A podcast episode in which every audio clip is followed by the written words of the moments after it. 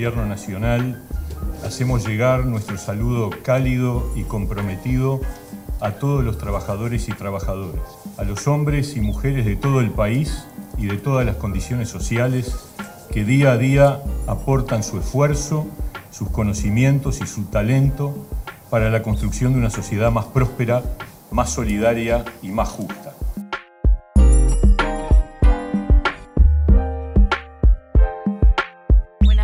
Compañeros y compañeras. Qué hermosa jornada que tuvimos hoy. Nuestro día, el Día de los y las Trabajadoras, se hizo sentir en todo el país y el mundo.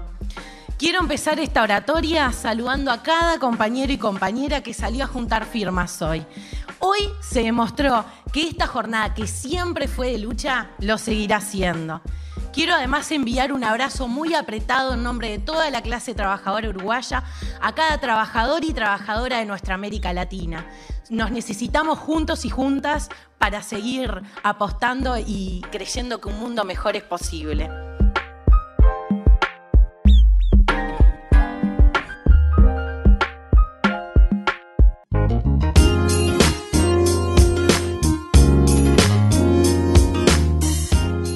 Pero muy buenas. Arrancamos otro capítulo más de punto y coma, capítulo número cuarto, si me equivoco y no me falla la me. Arrancamos el mes de mayo, quinto mes del año y ya vamos casi la mitad de este año que, bueno, eh, la verdad que este año que empezó más o menos y que ahora estamos ahí llevando. Y lo voy a presentar a él, el distripador de consolas, el humorista del placer, y el gran DJ que tenemos, a nuestro gran editor, amigo y comunicador, Tomás Cabral.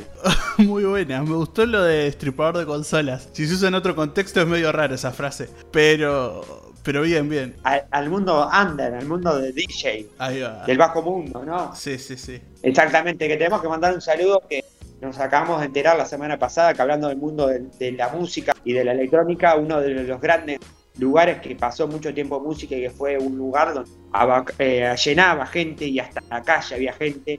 Eh, en la parada del 104 había gente, pero no era para el 104, no estaba esperando el 104, sino estaba esperando eh, o estaba tomando una chela de Lola, Lola Barça Ross, que le damos un saludo a, toda, a todos los DJs y a todos los que hicieron un boliche espectacular, que por tiempo, creo que si no mal recuerdo, fueron ocho años de Lola, eh, donde muchas veces uno bajaba a ese como especie de sótano y podía escuchar mucha electrónica y estar hasta altas horas de la madrugada escuchando buena electrónica. Y arriba era un simple pub donde uno podía estar tomando una rica tela o disfrutando de algún trago bueno. Y afuera estaba el rejunte de lo que no, podía, lo que no podía entrar porque no había lugar y terminaba hablando de la vida también. Muy lindo lugar. Así que mandamos un saludo y una pena esperemos que todas esas personas que lamentablemente pierdan el laburo puedan, bueno, volver a trabajar en algún otro lugar o tengan ya algún lugar y le mandamos un saludo a la porque la verdad marcó noche y se habrá marcado noche para en la noche montevideana. Eh, bueno, lo, atrapé con esa noticia. Sí, no, no, me, sorprendió. Otro de los estragos de la ah. pandemia, pero no, no sabía de esta noticia. Exactamente. Eh, antes de todo, me trajo café de Colombia no, no. Hay de todo menos café en Colombia hoy en día. Hay de todo menos café, sí, sí, verdad. Tema complicado de Colombia, que vamos a estar hablando en unos minutos.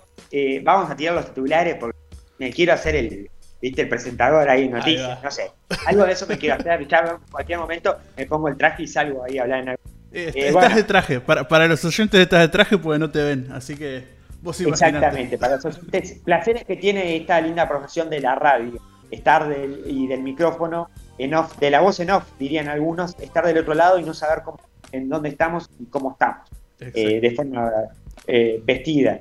Yo estoy disfrazado, no, bueno, ahora sí, arrancamos, nos ponemos serios, vamos un poquito así porque hay que entender eh, primer programa del mes de mayo, así que mandamos saludos a todos los y las trabajadoras por su día Así que nos sumamos el saludo y tenemos varios titulares.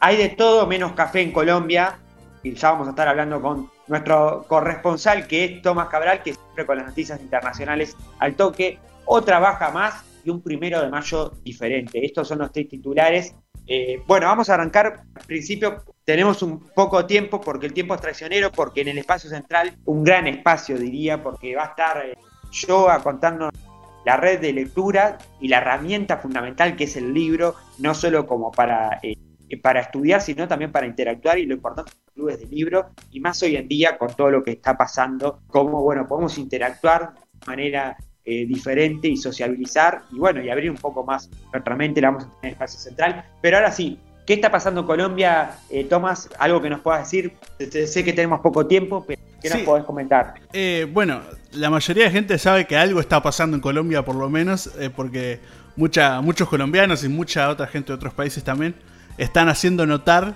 que en Colombia está pasando una situación difícil, porque hace unas semanas, hace creo que una semana y media más o menos, no hace mucho, eh, Iván Duque Marqués, que es el, presidente actual de Colombia, iba a hacer una reforma tributaria donde le ponían, le aumentaban el IVA a la canasta básica y muchas otras cosas más, aumentaban eh, la luz, el gas, el agua, todo lo básico y otras cosas más que también son más de la interna de Colombia que no estoy al tanto, pero eso ya es bastante como para que la gente haya salido a protestar. En una protesta pacífica, en un primer momento, hasta que el gobierno y la policía de, Iván Duque, antidisturbios, que tiene un nombre específico que no me acuerdo ahora, empezaron a reprimir todas esas protestas pacíficas y terminaron en mucha gente muerta. Eso hizo que bueno, el pueblo se rebelara un poco más y ya se creara una especie de guerra civil bastante, bastante fuerte que, está pasando hoy en día Colombia, así que hay que ver qué pasa, porque todavía sigue esto en acción, así que no, hay una resolución todavía. Claro, exactamente, y bueno, estamos hablando de también que Colombia tuvo un cambio de giro a nivel de, gobierno, porque asume un presidente totalmente diferente al que había anterior, a la línea anterior, eh, un gobierno de derecha. Al anterior creo era un gobierno de izquierda, con ideas de izquierda o más tirando a la izquierda y bueno, ahora asume un gobierno más de derecha. Y bueno, y estos cambios que hubieron revuelos en las redes, en todos lados, eh, hubieron algunos pronunciamientos de varias eh, personas, entre esos estamos hablando de Alberto Fernández, que ahora en un momento lo vamos a estar eh, contando, lo del tuit de Alberto Fernández, que fue que enseguida fue respondido, también lo del, lo del secretario de la OEA, Almagro, que repudió la violencia, que pidió que respetaran a los que no manifestaban, que se respetaran los derechos humanos, y también algunas figuras que eh, Colombia ya tiene un cierto enemigo de hace tiempo, que es Maduro. Obviamente Maduro ratificó la condena sangrienta de los hechos y la problemática. Colombia es un país vecino de Venezuela y que últimamente con la que está viviendo Venezuela, Colombia no era muy amigo a lo que estaba pasando y hubo cierres de fronteras y problemas. Y Maduro obviamente que manifestó esta gran postura, estos hechos, a, bueno, a un gobierno sangriento y también muchos, eh, hubo muchos ecos en las redes porque esto se hizo viral estas personas que no tienen que ver a la política, que son famosos artistas eh, de, varios eh, países, incluso propios colombianos, la cantante Carol G y el mismo Maluma, eh, postearon, hicieron una campaña de las redes para todos los videos de, bueno, personas que murieron por disparos en manifestaciones pacíficas. También hay que decir que el gobierno uruguayo sacó un comunicado, pero ahora vamos a, vamos a entrar en detalle lo que pasó con el, el, tuit que puso Alberto Fernández. Sí, acá tengo los tweets de Alberto Fernández. Que obviamente fueron contestados, porque Alberto escribió así irónicamente en Twitter, aludiendo al país, a Colombia, y, obviamente que se encargaron de contestarles, ¿verdad? Eh, sí, la Cancillería de Colombia se encargó de contestarles, pero el primer tweet de Alberto fue... Con preocupación observo la represión desatada ante las protestas sociales ocurridas en Colombia. Ruego porque el pueblo colombiano retome la paz social e insto a su gobierno a que, en resguardo de los derechos humanos, cese la singular violencia institucional que se ha ejercido. Y después, la Cancillería de Colombia eh, responde, Cancillería, en nombre del gobierno de Colombia, rechaza firmemente las declaraciones del presidente Alberto Fernández, que desconocen que miles de colombianos han tenido, conforme a nuestro Estado de Derecho, todas las garantías para ejercer la protesta pacífica a lo largo y ancho del país. Sí. difícil la situación igual, porque se está viendo que es todo lo contrario, pero bueno, eh, eso es lo que responde la Cancillería de Colombia. Exactamente, un tuit que no, obviamente que Fernández lo escribió de, de, su punto de vista de opinión y no lo dejaron pasar por alto porque es un mandatario, obviamente. No se lo dejaron pasar por alto por eso. No fue un tuitero normal, fue el presidente de Argentina, así que sí, por algo Exactamente, exactamente. Y ahora sí, nos vamos a pasar al otro tema. Dejamos la seguramente vamos a seguir con el tema de Colombia y ver qué pasa. Y ahora pasamos a otra baja más. Semana diferente para el Ministerio de Desarrollo Social. Pablo Barto, quien fue designado por el presidente Luis Lacalle Pou como responsable del Ministerio de Desarrollo Social Mides. ¿Quién es Pablo Barto? Esta persona que se volvió famosa, una persona que no estaba mucho en el mapa político de muchos y muchas, porque Pablo Bartol es un hombre que prácticamente no ha tenido un, no ha sido un dirigente político y no viene de la política eh, partidaria en sí. Un hombre nacido el 20 de noviembre de 1965 en Montevideo, actualmente tiene 5 años, licenciado de, la Universidad de la República en Relaciones Internacionales, posee un máster en Dirección de Empresas de la Universidad de Montevideo.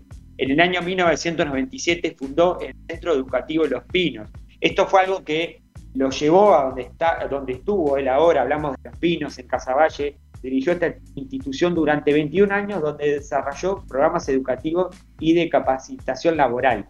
En 2011 Los Pinos recibió el Premio Nacional de Innovación por parte de la Agencia de Investigación e Innovación, ANI, y en 2016 se transformó en la Fundación Los Pinos.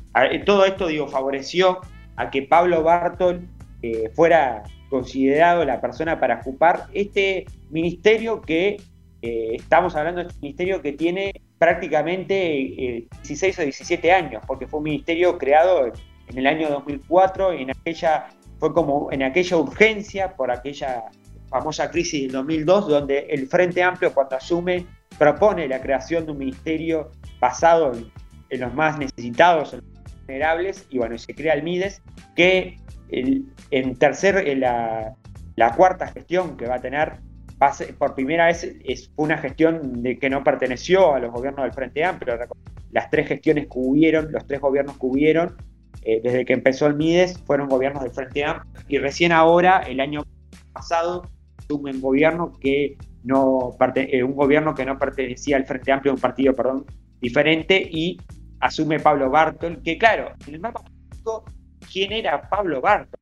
Que claro, hablamos de los eh, del gabinete que conformaba Luis Lacalle Pou, hablábamos de Heber, hablábamos de gente que había sido senador, que había sido diputado, referentes de lista, gente que contribuyó en el plan de, gobierno del presidente, gente de su confianza. Pero Pablo Bartol no encajaba eh, sin, eh, sin, experiencia a nivel militancia, la lista 71 del herrerismo, fue un bastión de campaña en el lado de Casaballe y hizo una promesa que fue una de las cosas que, más, fue una de las promesas que no se cumplió, que estaban los planos, que bueno, que ahora para atrás y para adelante. Hablamos de eh, la, famosa promesa de aquella oficina de sacar el Mides y llevar a Casaballe, oficina en Casaballe, una zona de, muy vulnerable de video, y bueno, esa es una de las cosas que no, que no se logró y que bueno, eh, como que llamó la atención la semana porque Pablo Bartol pese que ya no estaba en el ministerio, empezó eh, siguió insistiendo en eso. Desde el jueves 29 de abril, el presidente comunicó a Pablo Bartol que ya no estaría a cargo de la cartera. También lo consultó en el grupo famoso de WhatsApp que tiene con los ministros y tenían alguna opinión con respecto a, los, ministros de los diferentes partidos, porque hablamos que es, un gobierno de coalición. Según lo que se de los demás partidos que forman esta coalición y que tienen que pertenecen al Ejecutivo, hablamos de eh, Partido Independiente, Partido Colorado y Cabildo Abierto, ellos manifestaron de que Bartol era un hombre de, del Partido Nacional y que por ende era el, partido del presidente y que no había problema a quién elegiría. Y ahora sí, vamos con la noticia, porque la noticia se dio un día muy clave. ¿Cuál fue el día que se dio la noticia? Primero de mayo, ¿no, Tomás? Que la dio el presidente por Twitter, ¿no? Exactamente. Bastante. Como parece que así nomás porque es un tweet. Pero hay muchos gobiernos ahora. Eh, estamos hablando fuera del aire que Uruguay es, es nuevo para Uruguay esto de comunicar las cosas con tweets. Ya vimos que, por ejemplo, en Argentina Alberto Fernández usa mucho Twitter. En Estados Unidos Trump usaba mucho Twitter. Eh, Cristina también lo usó en su gobierno. Cristina también lo usó en su gobierno. Hace tiempo ya, así que. Eh, no, es Macri. Macri también, es verdad. Eh, por eso, para Uruguay esto es una novedad, que el presidente escribió este tweet que dice, en las próximas horas habrá un cambio en el Mides. Asumirá como nuevo ministro Martín Lema. Mi profundo agradecimiento a Pablo Bartol por su dedicación y compromiso al servicio del país. Eh, después sigue una respuesta de Martín Lema que dice: Gracias, presidente. Luis Lacalle Pou, por la confianza, asumiremos con gran compromiso y trabajaremos intensamente para estar a la altura de los desafíos de la gestión de Pablo Bartol. En el Mides ha sido de inspiración y será esencial en la nueva etapa que nos toca transitar. Exactamente. Además, eh, hay otra cosa que también rescatar, que es el primer presidente que tiene, tiene cuenta de Twitter. Porque hasta ahora eh, Tabaré Vázquez eh, no manejaban Twitter. O sea, aclaramos que sí manejaban mensajes por Twitter desde cuentas institucionales. Se han emitido mensajes de los gobiernos de el, último gobierno de Tabaré Vázquez, incluso el gobierno de Mujica, a través de cuentas institucionales, pero no manejaban cuentas eh, como tiene Luis Lacalle Pou, que es su cuenta Claro, una cuenta personal, porque esto lo puso en su cuenta personal, en la cuenta de presidencia o en la cuenta del ministerio, tal. Por eso, eso también es otra novedad que también es interesante tener que el primer presidente uruguayo que tiene una cuenta de Twitter. El ingreso de Martín Lema, recordemos que Martín Lema es un famoso diputado de la lista 404, aire fresco, lista que pertenece el presidente de la República, lista que lo llevó a hacer, eh, eh, lo llevó a su banca que tuvo durante 10 años como diputado de Canelones. Eh, hablamos de que una persona de confianza del presidente y una persona que también acá, algo que es lo opuesto a Pablo Bartol. Pablo Bartol era una persona desconocida en el mapa político y sin embargo era una persona conocida en el mapa político pero que no estaba ocupando ningún cargo. Era, bueno, pero ¿qué pasó? Se quedó en la puerta, se quedó en la puerta ahí. Como que te cierran la puerta en la cara. Bueno, eso le pasó a Martín Lema, que bueno, era una de las personas que se decía, bueno, empezamos a ver los cargos, secretario, ministro. Martín Lema no estaba. Y sin embargo, eh, llamó mucho la atención porque obviamente que la Cámara de Diputados, por reglamento, en todos los años que elegirá el presidente de esa Cámara, que va rotando eh, de presidente y de partido. Y el primer presidente que tuvo la Cámara de Diputados cuando asumieron en febrero del 2020 las nuevas autoridades de, este nuevo periodo de cinco años fue el diputado Martín Lema, que llamó mucho la atención porque fue una gestión que, bueno, que se trató, se, se tomó como muchas aristas en el tema de ahorrar.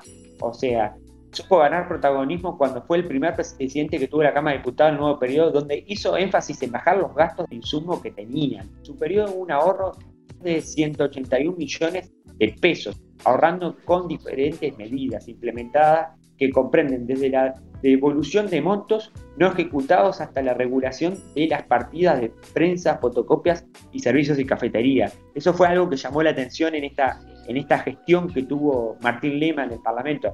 Eh, gestión que, tuvo, que tuvo muchos momentos, porque recordemos que Martín Lema tuvo algunos entredichos con la, diputada Matos del Frente Amplio, donde, bueno, según él hacía alusión, alusión eh, política y no se podía hacer alusión a compañeros mientras se, mientras estaba exponiendo y como que hubo una, fuerte mandada a callar, que mucha polémica. Digo, estamos viendo las dos aristas de las dos caras de la moneda, como por otra parte polémica la designación de Carlos Martín como nuevo ministro de Desarrollo Social, ya que el, secretario no había removido, no, el secretario no había sido removido y era el suegro, ¿verdad? Eh, Tomás, ¿de quién hablamos? Sí, hablamos de Armando de Castaindevat. Me, me, me, cuesta mucho pronunciar ese nombre, pero. A ver, pronuncialo vos, Cinti, que vos sabés pronunciarlo mejor. No, yo no, yo sé. Yo, yo le digo Armando, porque a mí también me cuesta, no soy bueno. Pero Bastante difícil igual ese, ese apellido, pero bueno. Sí, eh, recordemos que Armando es una persona muy ligada al fútbol, dirigente que está ocupando uno de los lugares de la posición que tiene la directiva de Peñarol. Y Armando que dejó muy claro que él reconoció, eh, primero que él eh, luego él renunció al, ser secretario, él reconoció a nivel de medios que él tiene una gran amistad con el presidente, hombre también de la lista Aire Fresco 404, 404, pero que él esperaba que le dieran otro lugar, una Secretaría de Deportes, y tuvo que hacer un curso intenso de diciembre a marzo sobre el MIDES, y también eh, se habló de, bueno, diferencias en el tema de trabajo con Pablo Bartol, que no había una gran dos polos opuestos, pero que lograron congeniar dentro de todo. Y algo que interesante que luego se conoció de la renuncia del secretario, porque claro, pasaban dos cosas. Primero que el secretario, eh, para seguir, tendría que ser reelecto eh, por el presidente, y después que era el, que, eh, era el suegro de él y estaba en la misma lista. O sea, y bueno, y no sé, no sé, como que no sé, obviamente que por, por, por un tema de reglamento no, no puede haber parentesco directo. El mismo Armando renunció, renunció Armando, y enseguida que presentó la renuncia, dijo que le correspondía renunciar, luego que Pablo le había dejado el ministerio, y asume una secretaria, la número dos del De Social, va a ser la ex intendenta de Florida, Andrea, Andrea que será la nueva secretaria, ocupó en la común el periodo 2010 también secretaria privada del ex y actual embajador eh, que tiene Uruguay en Argentina. Hablamos de Carlos el Pájaro Enciso actual embajador y también fue de Florida. Bueno, Andrea Martín Lema son las nuevas caras de este nuevo Mides que, bueno, tuvo mucho, para cerrar esta, esta partecita, tuvo como muchos dichos por todos lados, porque según el sindicato se considera que la gestión de Pablo Bartol fue pésima, la oposición, Ana Olivera, eh, hablamos también de de Olesker, el, senador Olesker, que se está destruyendo las políticas sociales, se están despedazando las políticas sociales. Vamos a ver qué pasa, estaremos al tanto de eso. Y ahora sí, nos vamos con la última noticia porque ya la tenemos en estudios, a Joa esperando para salir al aire, ya está haciendo, la tenemos ahí, ¿verdad, Tomás? Estamos en la puerta de espera, ¿no? La tenemos en la puerta de espera con un espacio punto y coma que va a ser muy bueno, pero todavía no terminamos las noticias. No, nos golpea el vídeo, ya va, ya nos golpea. La, gana que tiene de hablar Está apurada. se pone No, no le vamos a, echar porque nos va a matar cuando escuche esto yo, ¿no? Pero bueno, gran. Además, me encantó porque eh, vamos a tener una charla muy interesante donde sé que te vas a desarrollar mucho. Te vas a meter en un mundo ahí de los libros. Sí, sí, más que de los libros, vamos a hablar de, de cómics también Vamos a hablar de, de, universos, vamos a hablar de todo. La gente no se lo espera, pero va a ser muy. Ya spoileaste demasiado, así que si quieren saber más, se tienen que quedar. Obvio. Me, parece que vos sos esta gente que contás casi toda la serie. no, no. Cuento una buena sinopsis, pero dejo los tweets para, cuando la gente vea la serie. Claro, los detalles se los dejás para que la gente lo vea. claro, exactamente. Bueno, eh, un, primer, un primero de mayo diferente. Por primera vez se resolvió hacer un acto de manera virtual sobre las 19 horas comenzó la oratoria y fue transmitida por redes sociales TNU y TV Ciudad. Por otra parte, contó por primera vez, esto es algo que hay que destacar, con dos voceras mujeres. Hablamos de Tamara García, integrante de Federación Uruguaya de Empleados, Comercio y Servicios y secretaria ejecutiva del PIXNT. Luego la segunda vocera fue Flor Delis Pecodes. Eh, esto también marca el alineamiento del PIXNT y todo lo que se está viviendo, que por primera vez en la historia se haga un acto de 100% virtual, con casi nada de gente, con los protocolos al máximo, con una plaza primero de mayo totalmente desolada, con muchos cartelería pero con dos mujeres. Es algo para aplaudir. Eh, y ahora sí, eh, creo que Tomás, que creo que tiene ahí lo que dijo Tamara García, ¿no? Exactamente, tengo acá para citar que lo bueno de la virtualidad también es eso, lo bien que queda registrado. Y tengo acá para citar eh, cosas que dijo Tamara García en, en esa conferencia. Quiero empezar esta oratoria saludando a cada compañero y compañera que salió a juntar firmas hoy. Hoy se demostró que esta jornada que siempre fue de lucha lo seguirá siendo. ¿De verdad creemos que alguien puede vivir con 10 mil pesos al mes? Una gran parte de nuestras compañeras y compañeros no acceden a un subsidio. Con el quédate en casa, muchos también se quedaron sin ingresos, agregó. Las mujeres seguimos sufriendo con mayor profundidad los impactos de la crisis. Seguimos siendo las más responsabilizadas por las tareas de los cuidados. Dijo sobre los impactos de la pandemia en el rol de la mujer. Exactamente, un discurso duro, un choque. Fue duro y creo, y creo que fue una visión feminista que no se tenía hasta ahora y que muy pocas veces pasaba que del primero de mayo una mujer podía estar dando esta visión. Es, obviamente que es válida y conocida. Pero también tenemos después la versión de Flor Leaf Feijó, ¿no? Sí. No, y como dijiste también, es la oportunidad para decir todas estas cosas porque Es la primera vez también que hay dos voceras mujeres. Y por ejemplo, también eh, Flor Lee Feijó dijo: La crisis que vive hoy la humanidad entera no da respuestas a los problemas de la sociedad. También deja al descubierto la tibieza de un gobierno cuyas medidas ante esta situación privilegian al capital financiero y a las grandes empresas y atiende muy pero muy insuficientemente a las grandes mayorías. Los impuestos no los deben pagar solo los trabajadores, es justo y necesario que los pague el capital. Hoy es urgente plantear el tema del trabajo. 60.000 empleos se perdieron, miles en seguro de paro y 100.000 pobres más en la calle. Hay que decirlo, decirlo fuerte y decirlo claro. Son los vecinos, las organizaciones sociales, los trabajadores los que sostienen las ollas. El trabajo es urgencia nacional, que genera riqueza pero también dignidad para el que lo realiza. Repetimos una vez más la necesidad de la transformación de la matriz productiva para generar empleo de calidad.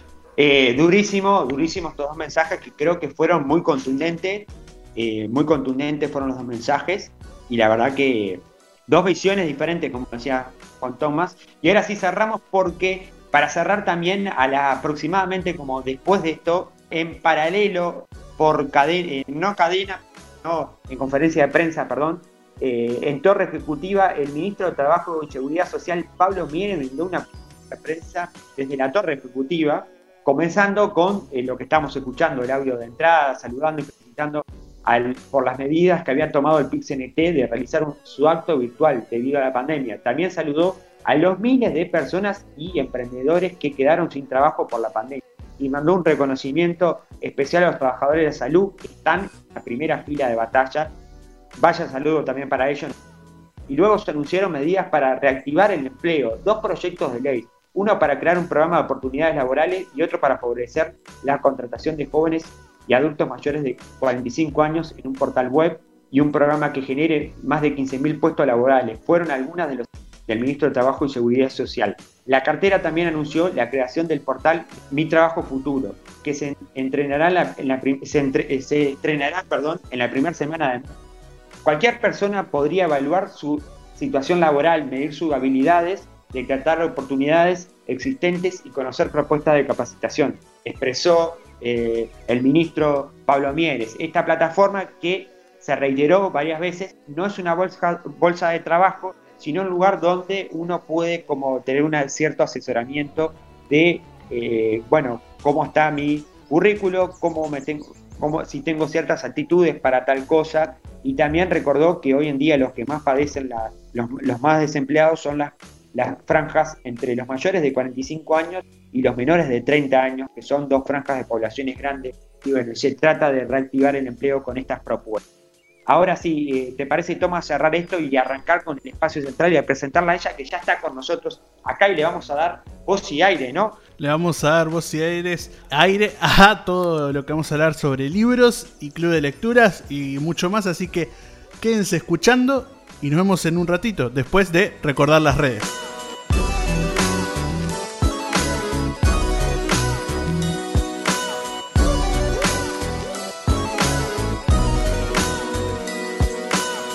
y coma 2021. Ahora con un extra más de picante. Podés seguirnos en nuestras redes, punto y coma uy, en Twitter y en Instagram.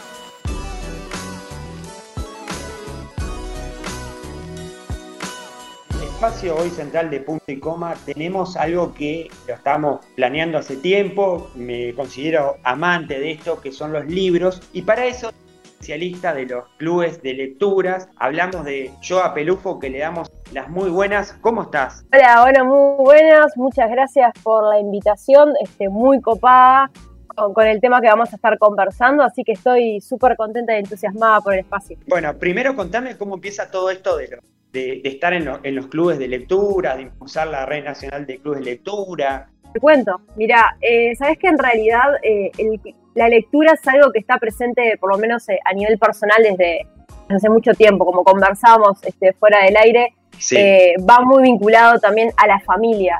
La lectura en particular, en mi caso, es algo que comparto con mis padres desde hace muchos años y fue el primer acercamiento a través de esto del contar historias, ¿no? Este, nosotros los seres humanos nos encantan que nos cuenten historias, entonces eh, a mí la lectura me llevó a través de, lo auditivo, de, la narración oral, que tan importante es sobre todo en la transmisión de cultura y de, y de cosas, ¿no? Entonces, en particular, eh, mi casa, si bien eh, no era que estábamos rodeados de libros, sino porque en esos momentos también tener libros era algo bastante caro y privilegiado, tenía acceso a esas historias este, gracias a mis padres con la narración oral y sobre todo también en la biblioteca del barrio. Yo soy de La Teja, hermoso barrio de La Teja, entonces teníamos la biblioteca del centro comunal donde íbamos de tanto en tanto a, compartir historias. Así que en realidad la lectura conmigo está desde hace muchos años y sobre todo por lo importante que es también, eh, hago énfasis en esto porque en realidad me llegó a través del amor, ¿no? O sea, la lectura también es un acto de amor y el compartir la lectura este, en los entornos de padre, madre, familia, tutor, lo que sea, eh, ya es como una gran herramienta que se le brindan a los niños, niñas, este, y, es algo que es relevante. En mi caso, como te digo, o sea, la lectura está presente desde hace muchos años y también como eso, este, como lectora ávida, eh, lo que me pasaba siempre, no sé qué, te parece a vos, Cinti, como justamente esto de, de crecer con libros, tenía esa imperiosa necesidad de compartir esto, ¿no? O sea, yo me sentía que viajaba con estos libros, con estas historias, y, me sentía totalmente empoderada en un montón de temas, y sentía con esta avidez de aprender, de conocer nuevos mundos, pero sobre todo de compartir. Y no, me, y no encontraba mucha gente con la cual este, poder conversar sobre un libro particular. Habían casos particulares donde podíamos tener algunos grupos y demás, con, con sagas o demás, pero no estaba algo de esto de, del sentirse parte. Entonces, importante es para los jóvenes adolescentes y para los adultos sentirse parte eh, de, un grupo, ¿verdad? El sentido de pertenencia es súper importante. Y encontrarse y reconocerse en el otro, eh, teniendo como excusa algo que amamos, que es la lectura y el compartir nuestra experiencia, es algo importante. Así que salió de esa necesidad este, del compartir, de generar espacios refugios lectores donde nosotros tuviéramos la oportunidad de poder estar eh, en un lugar donde pudiera básicamente compartir la experiencia lectora, porque en realidad la, lectura es una discusión que vos tenés mano a mano, diría, este, con el autor cuando vos tenés el libro. El autor te transmite un mensaje y vos transmitís, o sea, lo entendés, lo comprendés de una forma particular y lo identificás con respecto a lo que vos considerás del mundo, a lo que es tu perspectiva pero eso muchas veces, pasando al mismo tiempo con muchos, eh, muchos lectores, te das cuenta que no todos tenemos el mismo background, no todos percibimos el mundo de la misma forma.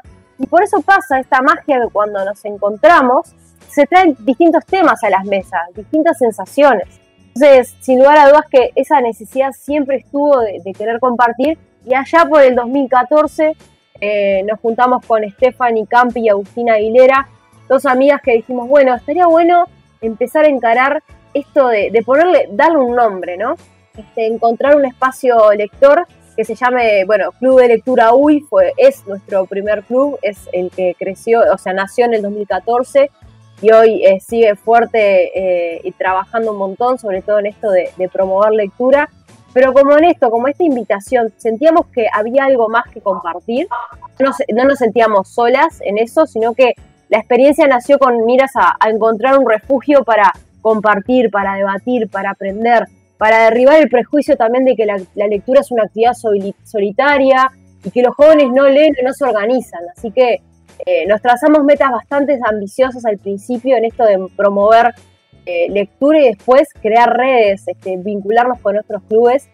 Y definitivamente eh, acercar estos espacios que nosotros consideramos clave, que son para este espacios de desarrollo, de inclusión, como son los clubes de lectura, ponerlos al alcance de todos, ¿no? Porque en los encuentros eh, de, la, lectura es la palabra circula, la palabra se dinamiza, la palabra se democratiza. Entonces, la mirada del otro es súper válida y es necesaria para enriquecer la experiencia lectora individual. O sea, el lector te conecta con los textos, pero sobre todo te conectas con los otros con quien conversás tipo libremente sobre lo que te apasiona. Entonces, los clubes de lectura son eh, espacios de inclusión, de desarrollo personal y de encuentro que son absolutamente imprescindibles los tiempos que corren. Así que definitivamente desde esa idea loca, desde el 2014 con dos amigas de generar un espacio, hoy en día ese club tiene más de 30 personas más de 2.800, 3.000 personas que nos siguen en las redes sociales.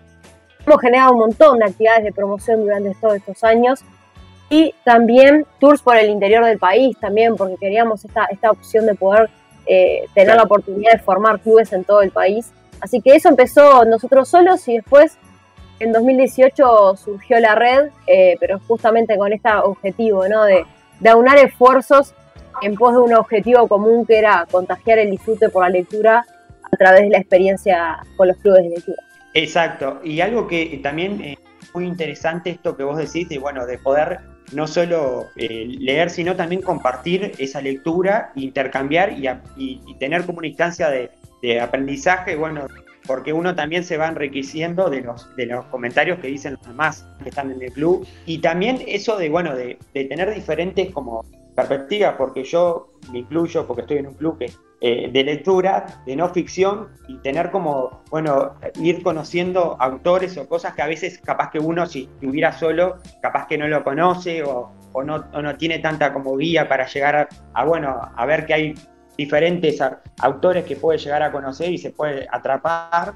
Y creo que eso también está interesante. Y después también, como vos decías, la necesidad hoy en día de, bueno, con todo lo que está pasando, eh, poder eh, a través de las redes, de vía Zoom y todo eso, poder tener una instancia social de diálogo, algo muy interesante y que también enriquece. ¿Cómo te preparás para, cómo te organizaste para este año? Eh, este año es muy complicado porque bueno, el año pasado ya lo fue, pero este año sigue siendo con la pandemia. ¿Cómo se están manejando? Con todo, con todo este año loco, cómo lo venís planificando eh, respecto a, los clubes, cómo está todo eso. Mira, eh, hay cosas que dijiste súper importantes y, si me voy a tomar algo que comentabas, el tema de, romper la zona de, confort con respecto a la lectura es súper importante. En realidad, ¿por qué? Porque nos da diversidad también como lectores como personas, porque aprender, enriquecernos, ser lo suficiente humildes como para también aceptar otros puntos de vista y que no necesariamente tenemos la razón en todo, eso es súper importante y definitivamente los clubes de lectura son estos espacios de, inclusión y, de compartir eh, distintas miradas sobre un mismo texto, esa mirada crítica que también te permite, como decías vos, después terminás este, aprendiendo un montón y ese es el objetivo en realidad. Uno cuando no sale igual cuando, cuando entra a la reunión del club que cuando sale, porque realmente te, explota la cabeza esta posibilidad de escuchar a otras personas con distintos puntos de vista, con distintas formas de encarar el mismo texto que vos leíste, que vos lo interpretaste de, otra forma totalmente distinta, o, no, o sí, y te y sentís, te sentís parte de eso y, estás, creces en comunidad. Entonces, eso es súper importante y, está además que lo hayas traído, sobre todo porque, a ver, todo lo que fue el año pasado, los clubes de lectura se, consolidaron como un bastión de defensa del hábito lector también una red de apoyo para sortear las emociones que generan estos tiempos también de incertidumbre y distanciamiento social, ¿no? Entonces, para quienes ya estamos acostumbrados a tener eh, el club de lectura, era como una respirar aire fresco, ¿me explico? Porque era algo que no nos rompió el COVID. O sea, el, club, los clubes de lectura que nosotros promovemos desde siempre son presenciales. En tiempos de COVID se tuvo que renovar todo y nos fortalecimos. Para los miembros activos, los que ya somos desde hace muchos años, fue un, bálsamo en épocas de desánimo ¿bien? y de falta de sociabilidad.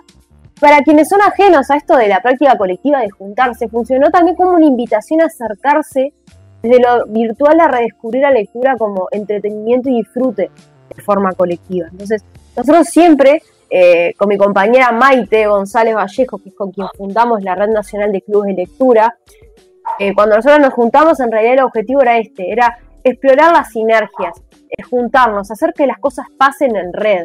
Y así es que eh, empezamos con un foco muy interesante en el 2019 de empezar a formar más clubes, o sea, dimos talleres de formación, fuimos al interior del país, eh, dimos bastantes charlas también para Ceibal, generamos como esta posibilidad de, los clubes de lectura como opción para acercar eh, a, los lectores a, los libros y, a, la experiencia lectora, también nos dimos cuenta que, que había que fortalecer por ahí. Y bueno, teníamos hermosos planes el año pasado, chicos, eran gigantes. Eh, eh, íbamos a, irnos tremendo tour por todo el interior, vino el cobicho, nos rompió todo y también nos, nos, nos hizo probarnos a nosotros mismos. También esta capacidad de innovación que yo sé que han hablado en, el podcast antes, de, ver problemas y bueno, en realidad identificar oportunidades, ¿verdad? Entonces, acá lo que nosotros vimos fue, ok, es momento de darle una vuelta y darnos cuenta que, bueno, capaz que las formas son digitalizar los encuentros presenciales y también llegar a lugares donde no, no solemos llegar. Así fue que el año pasado lo que hicimos con, con Maite, con la Red Nacional de Clubes de Lectura, que hoy en día son 25 clubes de lectura en estos años, eh, lo que hicimos con ella fue, bueno, vamos a crear un ciclo que se llamó Sumata a Vivir la Experiencia, de cinco encuentros eh, con cinco grupos distintos. Entonces, estos cinco grupos distintos, nosotros poníamos una excusa como un autor, como Benedetti, Clarice Lispector, este, Pérez Galdós, los que fueron centenarios literarios, Sí. eh, formamos, eh, hicimos eh, una invitación al primero, que fue el de Benedetti, y invitamos a un montón de personas a sumarse a discutir sobre algunos cuentos particulares.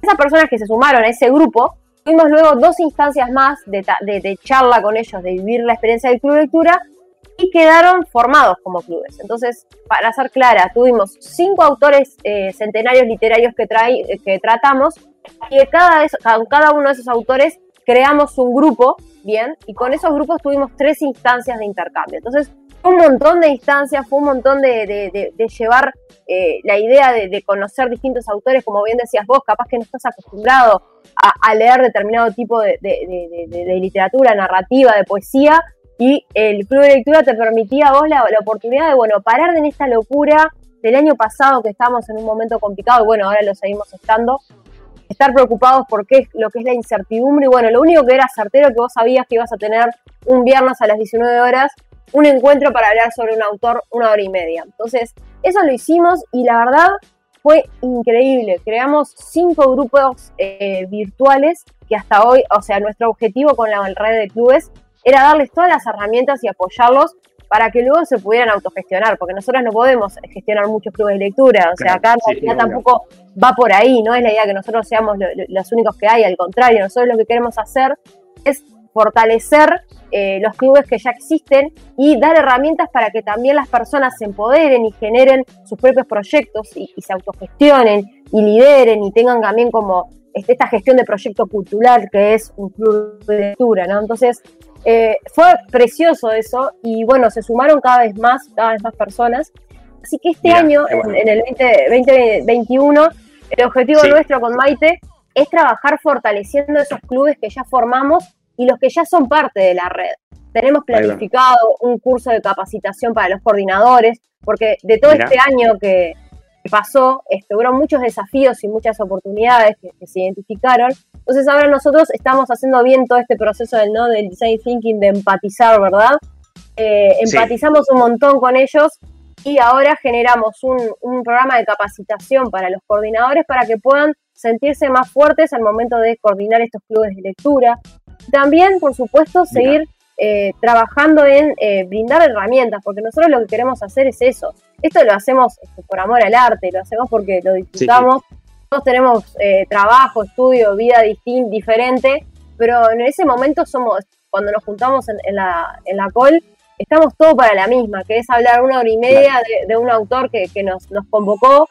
Muchas veces Sí, sí. también este, está además, eh, hacemos eh, actividades de promoción de lectura, entonces muchas veces también traemos autores eh, nacionales e internacionales para conversar con ellos, para de primera mano, para conocer su experiencia como escritores.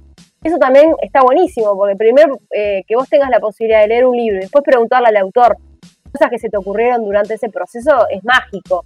Y sobre todo aprovechar Sí, sí. que están vivos, ¿no? O sea, a ver, Claro, este, no todos tenemos la oportunidad de, de- de poder hablar con autores y, y conversar Sí, en eso. Así que definitivamente eh, es, es un proyecto que sigue creciendo cada vez más. La red lo que hace justamente es une a estos clubes y que son clubes de lectura, chicos, súper variados. Tenés clubes de lecturas que son temáticos, clubes de lecturas, por ejemplo, que son específicamente de policial, como a quemarropa lectura, o tenés específicamente, por ejemplo, este año de Stephen King, que es todo un año saldando pendientes, por ejemplo, se llama el grupo, donde van a estar eh, trabajando todo el autor. También, bueno, el que vos sos parte, leemos no ficción, donde en realidad el foco va a ser trabajar justamente eh, distintos tipos de libros vinculados al desarrollo personal y también a la creatividad, a la innovación, incluso a la educación Sí, sí.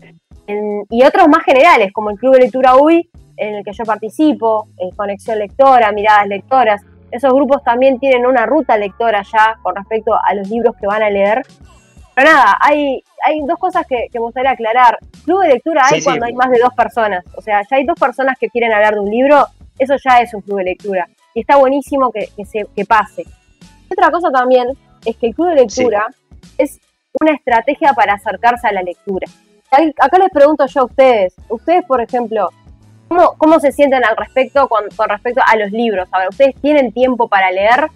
¿Cuáles son los principales desafíos que tienen cuando eh, tienen ganas de leer un libro? Toma, no sé, arranca vos, Toma, porque yo estuve hablando mucho, así que te, te dejo vos primero la posta. Bueno, justo de eso iba a ser mi experiencia. Yo tengo un amigo que es muy fanático, muy fanático de Brandon Sanderson que no sé si lo, conoces. Lo amas, sí. Sí, es mi, autor favorito, tipo, ay, por favor, qué emoción, presentame a tu amigo que tengo un montón de grupos para presentarle. La verdad que te lo quiero presentar posta porque es muy fanático, se leyó todos, ya, no sé cómo hizo, pues son un montón, pero se leyó El Arteo de las Tormentas, Camino de los Reyes, todo se lo leyó y siempre me recomendaba, ay, no me acuerdo cuál era el que me recomendaba específico, y me, cuando... de la bruma. Nació de la bruma, sí, es verdad. Claro que sí. Empezaba con, eso y, cuando me contaba el lore me fascinaba, porque me, encantaba lo que me decía. Eh, y una vez me prestó el libro y me puse a leer, pero no, no sé leer. Como que me, me di cuenta que no sé cómo quedarme en un libro y... No sé si es por tiempo o porque me pierdo la atención. ¿Qué, le recomendás a una persona como yo? ¿Que se une a un club de lectura o otra forma para aprender a leer? Mirá, qué bueno, qué bueno que hayas traído eso qué bueno que hayas traído a Sanderson. Es increíble. Mirá, a ver, pasa que ahí me va a salir toda la parte del fangirlismo tremendo, pero eh, Brandon Sanderson es, es un artesano de mundos. Eh, es un escritor es adictivo, que es impredecible, que es dinámico. Hay una reseña muy buena de Rodolfo Sanchulo, el escritor este, uruguayo, eh, guionista y demás, que se los recomiendo después para que lo busquen. Sanderson es particular si te gusta la fantasía épica, si te gusta este tipo de, lo que es la, alta fantasía. Yo en particular es mi zona de confort específicamente, me fascina eh, y considero que es, es maravilloso, además que también juega el rol. Entonces hay un montón de cosas que a mí me, conectan con, con, la forma en que escribe Sanderson. Pero ante tu pregunta, en realidad hay como muchas estrategias ahí, Tom. En realidad, primero, primero que nada, es buscar un libro que realmente te interese. Eso es importante. O sea, acá en realidad, eh, si se ponen a pensar, eh, es súper difícil encontrar el tipo de, lectura en el, con el que uno se siente cómodo. No necesariamente todos nos sentimos iguales leyendo sobre fantasía épica que si tengo que leer poesía o si tengo que leer este, narrativa hispanoamericana. O sea, son formas distintas, son temas distintos, son encares distintos. Entonces, creo que el primer, la primera cosa que yo les sugeriría es hagan como un análisis para adentro de qué tipo de cosas disfrutan, sobre lo que disfrutan leer. Eso creo que es súper importante. Después, con respecto al tema de mantener la atención, no estás solo. Estamos en la cultura de la hiperconectividad, estamos ATR constantemente con constantemente con lo que refiere a todo el mundo pelea por nuestra atención desde Netflix, desde más, eh, Paramount, lo que sea, y la computadora y el celular y los libros. Entonces hay una lucha ahí que, es bastante compleja y que lo que nosotros en realidad podemos este, tratar de, ordenarnos si, si priorizamos nuestro tiempo. Y ahí también es como el segundo gran tip, es como date tiempo, tomate un tiempo para leer. Hay, hay varios estudios que te dicen que en realidad, por ejemplo, si vos tratás de leer 30 eh, minutos a una hora por día, puedes leer un libro de 300 páginas en menos de un mes. Entonces, eh, o sea, en realidad creo que es darte el tiempo a vos de conectarte contigo y bajar esta locura del celular, la computadora, el trabajo, la familia, el cobicho, todo. Dedicarte una hora de tu día, en la hora que sea que encuentres, eh, que en vez de estar con el celular constantemente o que estés, no sé, mirando el techo, te dediques a decir, bueno, capaz que en realidad tengo ganas de leer para poder, porque además que también, eh, tercer punto, hay que, ¿para qué querés leer? Hay un tema, un objetivo también de, creativo, de, escaparte un poco del mundo, o también capaz que es, no, quiero leer para aprender de forma como eh, consciente, entonces eh, es como otro tipo de, de, lectura, ¿no? Más críticas del aprendizaje. Entonces, ese es otro de los temas, o sea, ¿cuál es tu objetivo a la hora de leer? Entonces, por un lado, encontrar el tema que vos te interesa, por otro lado, también darte el tiempo eh, encontrar el objetivo que hace que a vos te mueva, porque no es el mismo tipo de lector el que busca lectura recreativa que el que busca lectura analítica y crítica para poder aprender. otra cosa también es sí, los clubes de lectura son una gran opción, porque en realidad vos pensás esto, vas a tener un grupo de personas que va a estar esperando tu opinión sobre un libro a, fin de mes. Por ejemplo, en el caso de nosotros, nosotros en Club Lectura hoy somos reuniones, tenemos reuniones mensuales. Pero, por ejemplo, hay muchos clubes de lectura que son bimensuales y hay otros clubes de lectura que son cada 15 días. Entonces, saber que, te van a estar esperando, eso realmente a vos a nivel inconsciente te va a ayudar a asumir un compromiso con respecto al grupo el que vos formás parte. Y no se siente una carga, porque realmente te sentís valorado y escuchado y respetado. Entonces, en realidad es como que tu, tu mente dice, podría eh, dedicar este tiempo en, leer un ratito y por lo menos eh, ir adelantando lo que pueda para poder prepararme para la reunión. Y el último tip en este caso también sería eh, los cuentos cortos. Los cuentos cortos son una buena forma también de, retomar la lectura. Porque claro, Sanderson lo amo, pero a veces son 600 páginas. Este, Patrick Rothfuss, que es otro autor que es maravilloso, son 700. Entonces, bueno, incluso está Steve Erickson, que miro para atrás porque veo los libros y están, son una locura la cantidad de libros, entonces, de, páginas. Entonces, también capaz que la mejor forma, la estrategia, sea eh, empezar con cuentos cortos. Y vaya que hay muchos cuentos interesantes. En Isaac Asimov, por ejemplo, en sus puestos completos, es maravilloso con respecto a la ciencia ficción y a la educación. Pero también tenés a Ray Bradbury, también tenés eh, los escritores uruguayos como Fernanda Trías, Daniel Mella, Sebastián Miguel Conde, o sea, son Natalia Mardero, o sea, son eh, escritores uruguayos que además de o cuenta o hacen cuentos o escriben bien cortito, narrativa bien cortita. Este, los libros, por ejemplo, de Humo Estuario son re finitos y, cortitos y definitivamente son súper poderosos. Así que ahí como que te, te tiré mucha información ahí, Tom, pero creo que lo importante acá es el tema de darte el tiempo, de identificar lo que vos querés, cuál es el objetivo que vos buscás a la hora de leer y el hecho de, sumarte a un club de lectura es sentir que tu opinión vale y que vos leas es importante. Otra persona va a estar esperando lo que vos eh, querés decir. Y finalmente, si no es una novela, que sea un cuento, que sea un cuento corto, de a poquito. Es como pasos, pasos de bebé acercándote hacia algo más que, sin lugar a dudas, Anderson es lo mejor que le puedo haber pasado a este mundo, este lector, sin lugar a dudas. No, no lo dudo. le tocamos una debilidad. Sí, sí. No, no, pero todas las personas que han leído Sanderson se ponen así porque es un universo. Es como. Yo soy muy fanático de las películas de Marvel y es me, fascina más la parte de la conexión del universo. Y yo sé que Sanderson conecta todo con un multiverso que tiene eh, el Cosmere. Cosmere, sí, efectivamente. O sea, eh, aprendo mucho de lo que me habla mi amigo. pero, pero sí, lo de los cuentos cortos es una muy buena opción porque hay poesía, por ejemplo, que sí me gusta leer porque es corta y, entiendo más rápido eh, todo claro, lo que quiere transmitir. Es buenísimo, totalmente. Además que los cuentos cortos, eh, ahora, a ver, y trayendo un tema que, hablábamos también con Inti fuera del aire, el tema de los, el libro digital o el libro este, físico, ¿no? Que a mí me parece que es fascinante esa discusión, porque en realidad en lo personal, para mí vale todo. Nosotros, es verdad que existe el tipo de personas, y acá me incluyo, sentimos que nos, aferramos al concepto del libro objeto, al libro de colección. O sea, en mi, en, mi, en mi experiencia, o sea, en lo personal mi experiencia de lectora cambia radicalmente cuando estoy con un libro en las manos a cuando trabajo en una pantalla. ¿O será que mi mente relaciona el libro digital a la lectura académica y, el trabajo, entonces estoy invadida por pantallas 24/7? Entonces, tener un libro en las manos con, el aroma, la belleza, es un respiro de esta cultura de, inmediatez y, y de hiperconectividad pero lo digital lo complementa, no sustituye. O sea, lo que hace lo digital es dar acceso a libros que muchas veces no tenemos oportunidad de conseguir. Y por eso, por ejemplo, la herramienta de la biblioteca digital Ceibal es un golazo, porque son más de 4.000 títulos donde vos solamente registrándote con tu cédula puedes leer lo que quieras y funciona como una biblioteca. Pedís prestado un libro, lo lees en digital y luego lo devolvés. Entonces, definitivamente son eh, eh, son esas posibilidades, esa apertura, ese acceso, está tremendo y que hay que aprovecharlo. O sea, no es lo mismo a, cuando nuestros padres eran, eh, eran pequeños, donde era otra cosa la, forma de lectura. Ahora tenemos la, posibilidad de acceder y miren que uno de los grandes problemas que hay con respecto a la lectura y por qué la gente no lee, como dicen por ahí, es el acceso, no es el querer o no querer.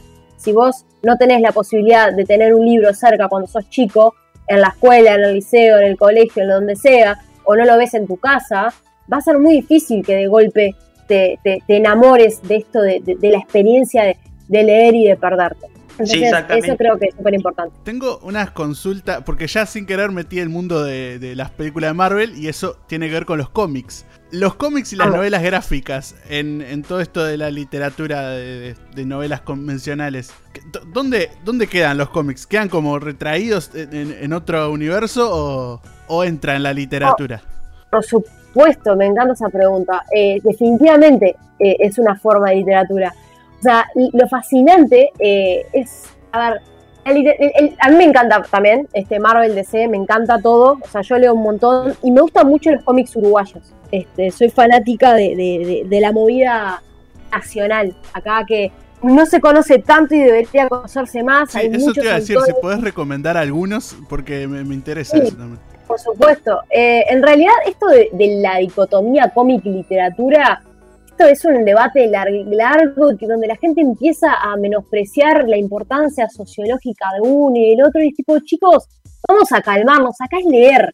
O sea, acá lo importante es perderse en la historia. Entonces, sea a través de, de, una expresión verbal, de una producción literaria, o sea a través de una secuencia de viñetas que cuenta una historia, todo vale.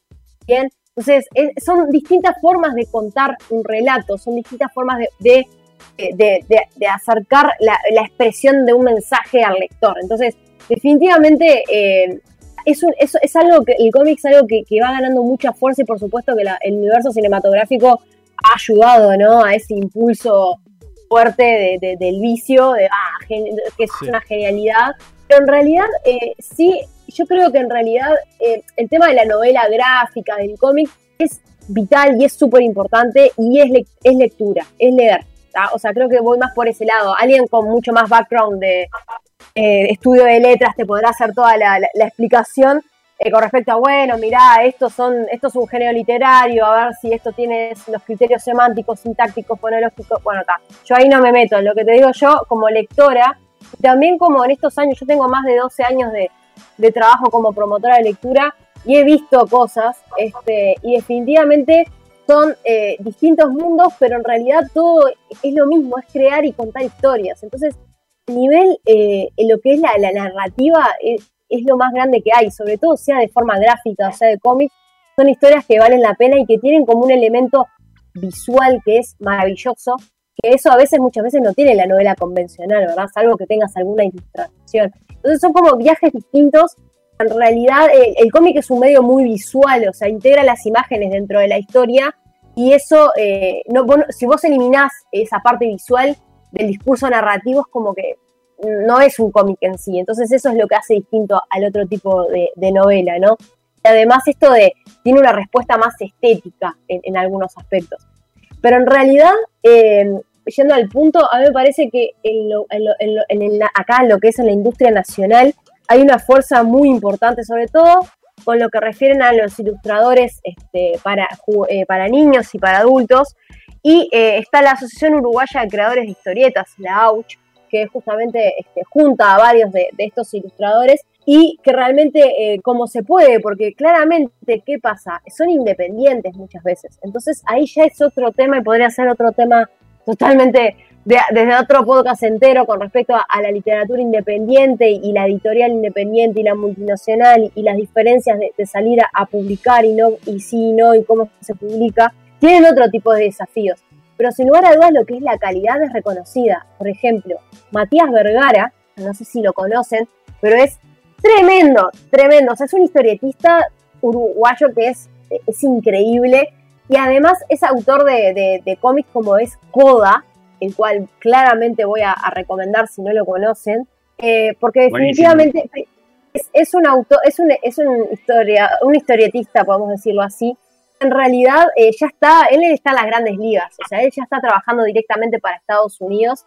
Justamente eh, es parte de, esta historia de, hacer conocer el talento uruguayo, que vaya que si lo hay, y en este caso, por ejemplo, Coda es una de sus obras maestras, lo pueden encontrar en varias, sobre todo por pedido por Amazon y demás. Pero también, por ejemplo, eh, tienen eh, Rodolfo Santulo, que en particular es uno de mis favoritos. Eh, Rodolfo Santulo, por ejemplo, tiene varios, varias historias que son muy buenas y que tiene, por ejemplo, mucho, él también juega mucho con esto en colaboración con historietistas, ilustradores, él es guionista también. Entonces tienen, por ejemplo, pensando en voz alta, eh, hay uno que se llama Ladrones y mazmorras, que es con, eh, con Shock, que eso está bastante bueno. Después hay uno incluso que es sobre Cita Rosa. Eh, tiene también, o sea, tiene uno que se llama también Acto de Guerra, donde básicamente este, como que relata cuatro historias en épocas de dictadura. O sea, realmente sería como muy injusto tratar de, recomendarles uno solo, sino que permítanme recomendarles al autor en sí, es Rodolfo Santulo. Y eh, como última cosa, así te relacionando también, Tom, algo nacional que me fascina, es Procer Zombie. No sé si lo han escuchado. No, pero eh, entré a la página de Ouch, que por cierto, Ouch también es una onomatopeya que usada en los cómics, así que es muy bueno el, nombre de la asociación. Pero eh, he visto las tapas y me llamó mucho la atención. Procer Zombie 2, visto, no, sé cuántos hay, pero está, bueno. Son, son, mira, son tres. Eh, los, es básicamente la vuelta de, de Artigas en un cómic que tiene humor, acción, historia, todo.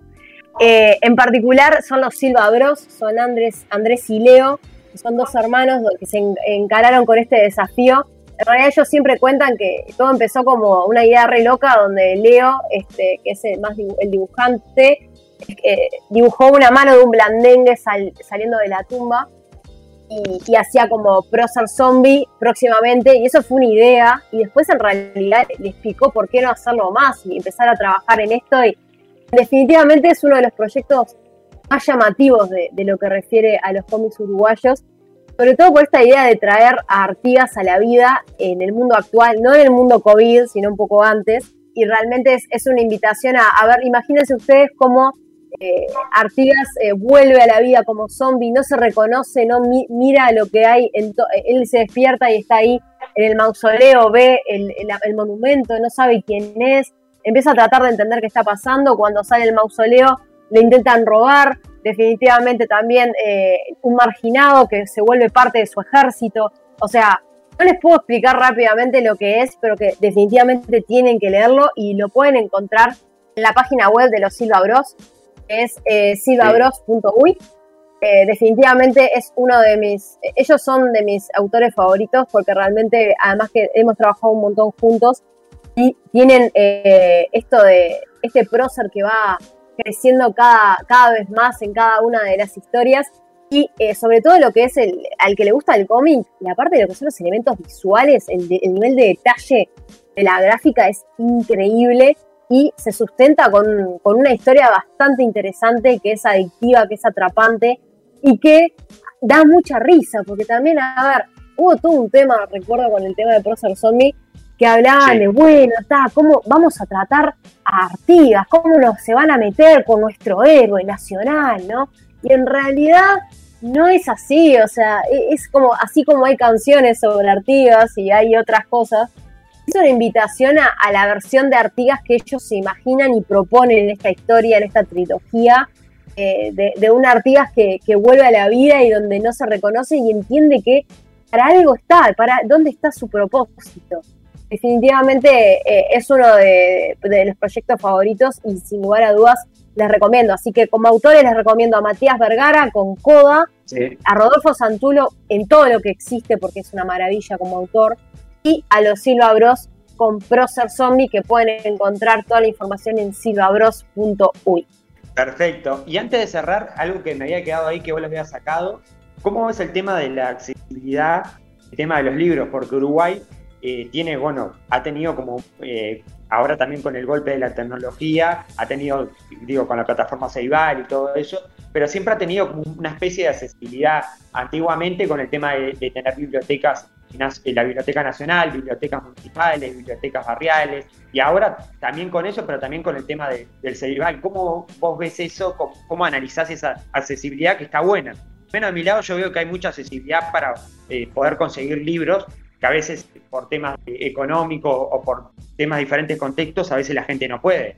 Sí, yo creo que como te decía, creo que el gran problema eh, va a ser siempre, o sea, para mí, cuando, me acuerdo que una cosa que nosotros nos enojaba mucho cuando salíamos con el club de lectura, que el club de lectura UI, que los jóvenes no leen, que la gente no lee, que los niños no leen. Entonces es tipo, está todo bien, pero ¿por qué no leen? A ver, no leen porque los libros no están al acceso de todos. Todas las, todas las escuelas no tienen bibliotecas bien hechas. O no todos eh, los, centros educativos, no todas las familias tienen acceso a los libros. Entonces, eso es un gran tema que, eh, se ha mejorado porque ahora sí es más fácil acceder a, la colección de libros que incluso tienen desde la Biblioteca Digital Ceibal, que para mí es clave, como incluso las intendencias, como los centros comunales, o sea, los espacios, o sea, el tema del acceder, el dar la oportunidad a todos por igual, eh, ahora eh, está favorecido por este mundo digital en el que estamos y que también permite este, este tipo de, opciones como lo que es el de la biblioteca digital Ceibal, pero también el hecho de poner en el tema en la mesa, ¿verdad? O sea, esto se está hablando a nivel incluso de política pública, hay todos unos temas vinculados a, a la financiación, a, cómo se, se apoya a los autores para que puedan producir su obra, que también es todo otro tema. Creo que siempre eh, lo clave al momento de, recomendar eh, un libro es asegurarse que la persona tenga acceso al mismo. Entonces, definitivamente es algo que hacia, hacia donde estamos yendo falta mucho todavía, este, por, hay mucho camino por andar en vinculado al apoyo a nivel de política pública y también con respecto al acceso eh, y, al asegurar que todos cuenten con, esta posibilidad de contar, sobre todo con autores uruguayos. Este, creo que eso es uno de los grandes debes. Eh, hay, hay mucha intención, mucho esfuerzo aislado en pos de lo mismo. Y en realidad acá eh, todos deberíamos poder acceder a cualquier autor uruguayo que, queramos. hay otros desafíos que, hay que taclear, que definitivamente vamos por el camino, hay mucho por, que falta, pero por lo pronto el tema de lo que es repito mucho el tema de la biblioteca digital Ceibal porque si yo lo hubiera tenido de más chica, este, hubiera sido una locura, me hubiera emocionado un montón.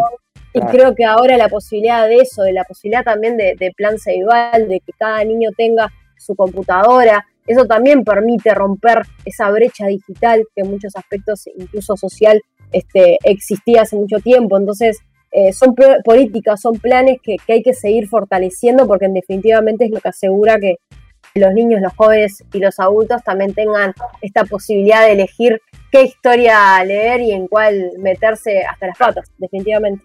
Exactamente, y, no, y no estar con Platero y yo y teniendo ocho años y llorando por, por el burro. ¿Quién, no vivió esa, historia de Platero y yo? en, la escuela me, acuerdo que era un libro que me, lo, presentaron y terminé como llorando con ese libro. Fue como que me marcó un poco el libro ese. Ah, definitivamente. esos libros seguro que si a vos te hacen una pregunta rápida de qué libro te marcó, eh, te acordás de eso. Yo, por ejemplo, me acuerdo que de los primeros que leí, eh, o por lo menos me leyeron también, eran Mujercitas, pero a mí el que me marcó fue Harry Potter. O sea, a mí Harry Potter fue un antes y un después. Este, yo lo, crecí con Harry, eh, además. O sea, yo incluso siempre cuento lo mismo, pero a mí Harry llegó en un momento súper complicado en mi vida porque yo tuve púrpura fulminante y casi me muero, entonces con 10 ah. años. Entonces, con, esa, con ese encare del susto de, todo lo que era el poder morirse y, en mi recuperación, Harry fue mi aliado. Harry, ir a ese mundo de magia y escaparme y tener este, todo, esto, todo este bagaje de valores y de amigos, de coraje, de, la, magia también, la posibilidad de, de irte por un lado y ver a, un niño crecer al porque bueno, yo soy la generación que crecí literalmente con Harry, o sea, iban saliendo los libros y yo los iba leyendo, entonces eh, desde mis 10 años hasta mis 17, entonces definitivamente son esos libros que marcan, claro, sin lugar a dudas, si uno se pone a pensar, le dejo como deberes a, todos los que estén escuchando que piensen qué libro les marcó y por qué, y por qué se consideraron, eh, por qué consideraron que es tan especial, y si ese libro los marcó y tienen esa necesidad de compartir con otros, es la mejor forma de empezar un club de lectura. Exactamente. Bueno, para cerrar, primero agradecerte y no sé si querés invitar a la gente o dejar alguna frase o algo para que se siga replicando esto tan hermoso que es la lectura y la lectura en grupo. Sí, sin lugar a dudas. Primero agradecerles de nuevo por, el espacio, me parece que es importantísimo eh, siempre traer estos temas eh, los clubes de lectura son, son bastión de defensa de hábito lector. Y, y con eso eh, es de las cosas más importantes que, puedo transmitir hoy. Considero que eh, la, experiencia del trabajo que hemos tenido a lo largo de, este, estos años nos, ha demostrado que estamos en lo correcto vinculado a eso. Los, clubes son refugios lectores para las personas, son lugares de encuentro, son lugares donde las personas crecen, eh, básicamente espacios de, intercambio colectivo y que potencia lo que son las sinergias lectoras, ¿verdad? Entonces, definitivamente eh, los invito a que se sumen a estos espacios de, inclusión, de desarrollo personal y, como decía hoy, espacios de encuentro que son absolutamente imprescindibles en estos tiempos que, corren. Los pueden seguir en las redes, este, mi Instagram personal es joannapb y eh, Red Nacional de Clubes de Lectura. Nos pueden encontrar por arroba RNCLUI para que estén al tanto de, bueno, de, lo que se viene, de lo que vamos a estar haciendo. Hay muchas cosas que, estamos planificando. Y bueno, por supuesto, en el club que integramos con, mi amiga Romy y contigo, Inti, leemos no ficción, que también nos pueden encontrar como leemos no ficción. Así que nada, la invitación está hecha.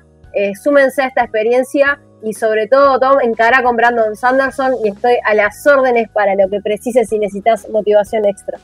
Muchas gracias. Muchas gracias.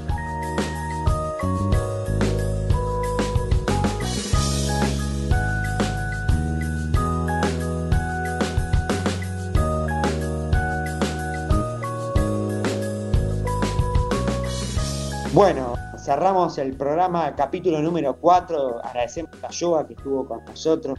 Eh, este espacio central dedicado a los clubes de lectura, a la reina de lectura y a todo lo que tiene que ver, bueno, cómo puedo integrarme, porque los que nos están escuchando seguramente hay muchas, dijo Tomás, cómo, bueno, cómo puedo hacer para integrarme en un club de lectura, cómo puedo hacer para atraparme, y todo eso estuvo muy bueno y agradecemos que haya estado con nosotros, otro espacio más central con cantidad de información para escuchar, para poner en práctica y para anotarse en los clubes de libros, como dijo ella, incentivar más la lectura, que creo que Uruguay es un país que lee mucho y que puede seguir, y que puede tener alcance en la lectura. No sé qué te pareció vos, Tomás, y ya vamos cerrando porque el tiempo es traicionero. Exactamente. Eh, no, eh, la verdad que me encantó.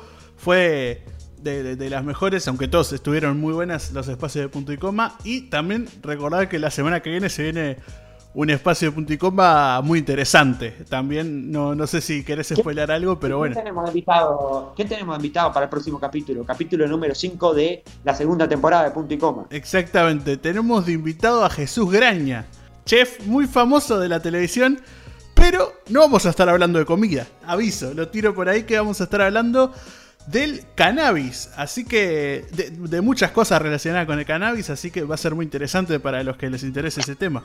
Sí, estamos hablando de Jesús que visitarlo porque fue padre por segunda vez de una linda nena. Y también estamos hablando de una persona que mucha gente la conoce por su rol en BTV, pero también tenemos que hablar del rol que tiene él como canasta azul. Y la otra vez lo, vimos ahí con el ex eh, ministro, podemos ya decir el ex ministro Pablo Bartol, con el tema de las canastas relacionado al tema de la pandemia, así que es uno de los responsables también. Le mandamos un saludo grande a él y a Flor, una gran persona que trabaja en el mundo de la comunicación y gran artista que bueno, que fue mamá hace un, tiempito, así que le mandamos un saludo grande a ellos que próximamente lo, vamos a tener por acá, a Jesús Graña. Así que si te parece, nos reencontramos cuando hagamos más. Punto y coma.